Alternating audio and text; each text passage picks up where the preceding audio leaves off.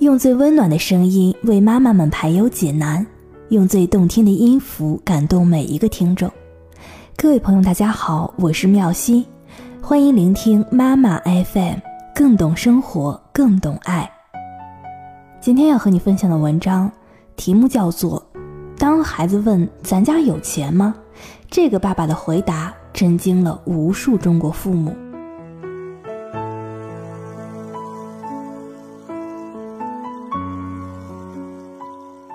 有个美国的小孩问他的爸爸：“咱们家有钱吗？”爸爸回答他说：“我有钱，你没有。我的钱是我自己努力奋斗得来的，将来你也可以通过你的努力来获得金钱。”而有个中国的小孩问他的爸爸：“咱们家有钱吗？”爸爸回答他说：“咱们家有很多钱，将来这些钱都是你的。”不同的回答决定不同的教育，不一样的教育决定不一样的人生。很显然，美国爸爸的回答可以帮助一个孩子建立正确的财富观和人生观，使其成为一个自食其力的实干家；而中国爸爸的回答只能让孩子成为软弱无能的啃老族。是的，孩子，我有钱，但你没有。父母与孩子之间是平等的。父母不是孩子的保姆，也不是孩子的上帝，没有义务为孩子付出所有，也没有权利为孩子安排好一切。父母和孩子都是独立的个体，孩子的未来靠自己寻找，靠自己创造。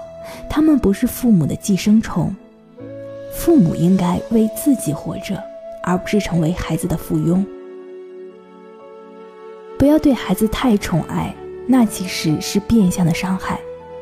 父母无私无悔的付出，只会导致孩子的无情和无能；溺爱与给予，只会让孩子只知索取，不知回报。作为父母，要学会放手，让孩子了解自己的责任和义务，在履行这些责任和义务中成长。与其想着把最好的一切提供给孩子，不如培养孩子追求最好一切的能力。教孩子怎么成为一个有钱人，而不是只给他钱。你应该告诉孩子：“孩子啊，你将来会是有钱人，用你的知识赚取更多的财富，通过理财来创造自己的未来。但我的钱跟你没有关系。”所以，当孩子问你同样问题的时候，我们也应该像那位美国的爸爸一样，告诉他：“我有钱，你没有，我并不欠你什么。”所以你得靠自己的努力，为自己憧憬的生活而努力，而不是无所事事、坐享其成。那么孩子就会很独立，对人生也会有很多的期许。那么你传给孩子的就不仅仅是物质财富，更重要的是一种精神财富。精神财富会让孩子受益一生。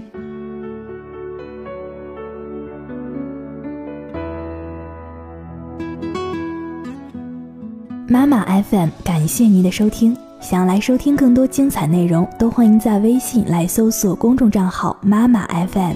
同时呢，也欢迎下载妈妈 FM 的 APP。今天就这样啦，拜拜。